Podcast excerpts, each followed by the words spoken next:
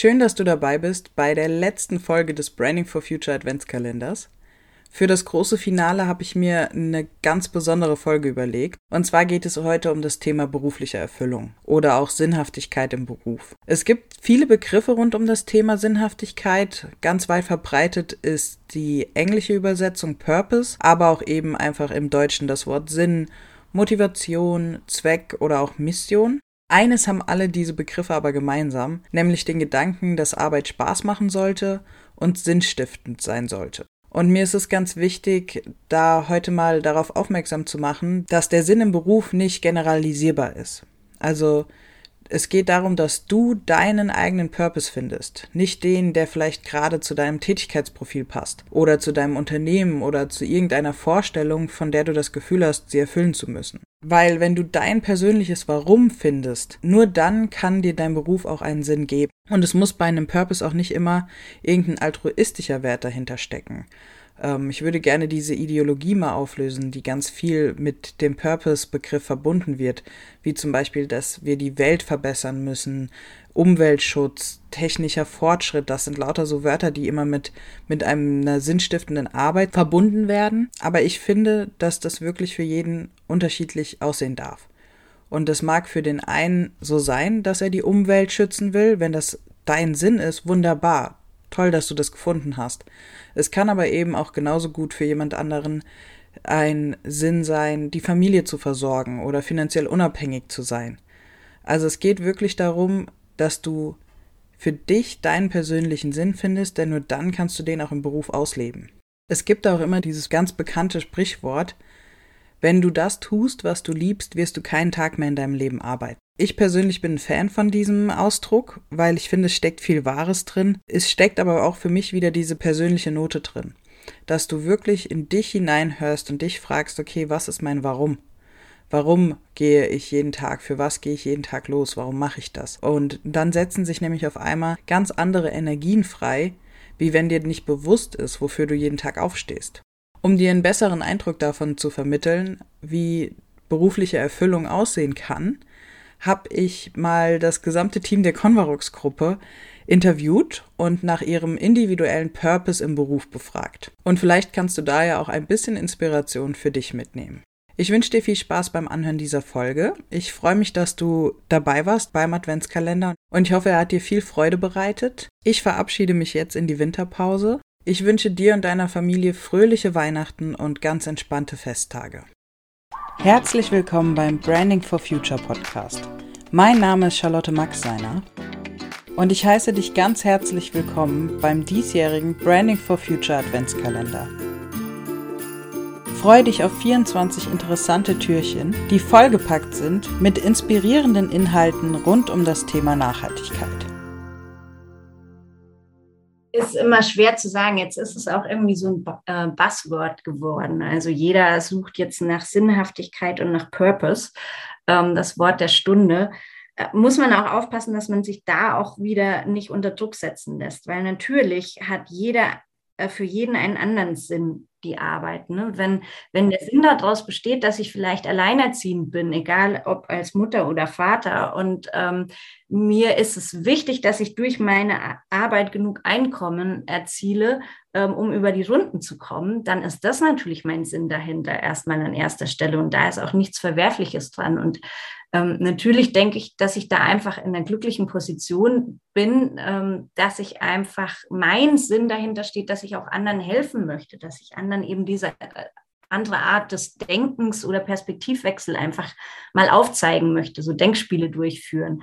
Ähm, da sehe ich mich eher privilegiert, ähm, dass ich das überhaupt machen darf und bin unglaublich dankbar dafür.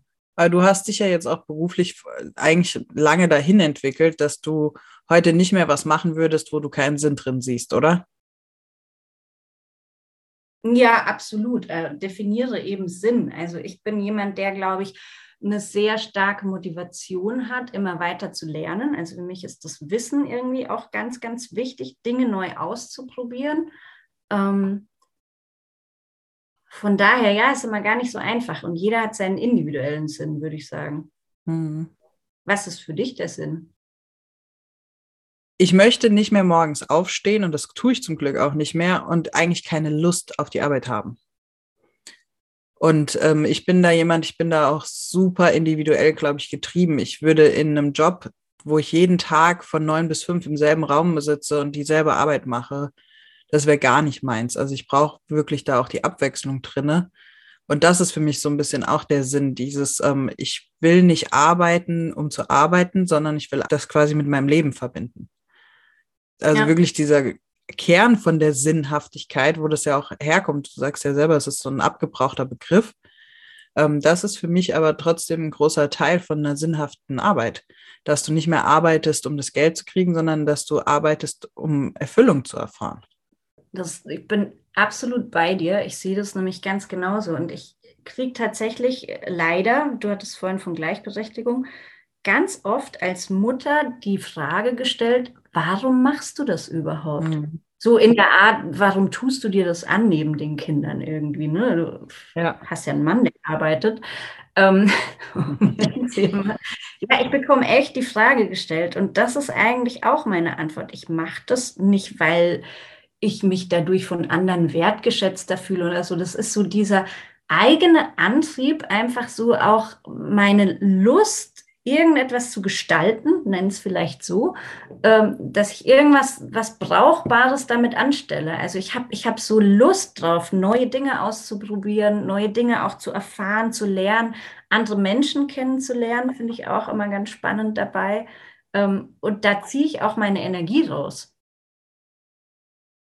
Ich würde behaupten, dass es nicht nur die Sinnhaftigkeit im Beruf ist, sondern generell die Sinnhaftigkeit vielleicht aus dem Leben und parallel tatsächlich auch mein größtes Learning in diesem Jahr, dass man als Person größer ist, als man eigentlich selber denkt. Also, dass man mit seinem Tun und Handeln, auch wenn man eine ganz normale Person ist, ohne jetzt großartig berühmt zu sein, ähm, die Möglichkeit hat, Menschen positiv zu beeinflussen und ähm, auch das Leben von, von anderen Menschen positiv einfach verändern kann und mit den eigenen Fähigkeiten und mit einem, mit Lebensstil vielleicht ähm, ja einfach dazu beitragen kann, die Welt zu einem besseren Ort zu machen. Und ja, das würde ich behaupten, ist die Sinnhaftigkeit äh, für mich im Beruf, aber tatsächlich auch im normalen Leben.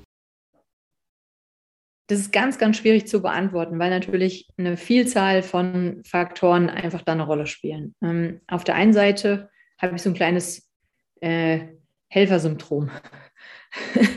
also bin immer äh, sehr schnell mit Aussagen, auch wenn jemand irgendwie mir irgendwas erzählt, hey, ähm, ich habe das und das Thema, das und das Problem, dass ich wirklich so brainstorming-like einfach mal raushau in dem Moment, äh, wie ich es machen würde, was ich mir vorstellen könnte, was an der Stelle hilft. Und ähm, das ist in dem Moment natürlich nicht immer besonders strategisch. Und ich finde es dann ganz wichtig, dass man das, was man so äh, ad hoc erarbeitet, in eine Strategie überführt, weil es einfach leichter ist, solche, solche Themen zu verfolgen, wenn man eine klare Marschroute hat und eine Idee, wo man damit ankommen kann. Und das ist, glaube ich, was, was mich einfach ausmacht, dass ich da viel hinterfrage. Ähm, ich brauche auch immer eine Weile, um die Dinge klar zu sehen. Da frage ich lieber drei, vier, fünf Mal mehr nach und habe dann aber wirklich eine Route, der ich auch folgen kann. Und ähm, ich glaube, ich würde mich selber auch als guten Mentor oder auch an der Stelle vielleicht sogar als guten Freund bezeichnen. Ähm, einfach weil ich da halt auch mal offen bin und das halt einfach mal raushaus, so wie es halt ist. Also da muss man klar sehen und muss, ähm, ich finde, das allerletzte, was man machen kann, ist, die Menschen mit was alleine zu lassen, ähm, was ganz offensichtlich ist und was derjenige in dem Moment aber einfach nicht, nicht weiß.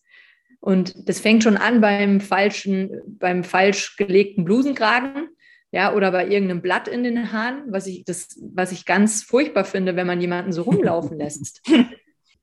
Also du versuchst quasi dieses Helfersyndrom in deine Arbeit zu integrieren. Also das ist quasi der Sinn, dass du da im ganz kleinen Stil, wenn es bei der Krawatte anfängt, bis hin zu großen Strategiearbeiten. Ja, also ich sehe die kleinen Dinge und ich weiß, was damit anzufangen und ich weiß, ähm, ich kann die strategisch verarbeiten.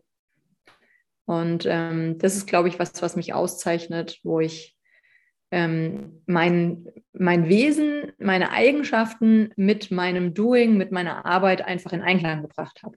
War das auch mit ein Grund, dass du dich selbstständig gemacht hast? Absolut.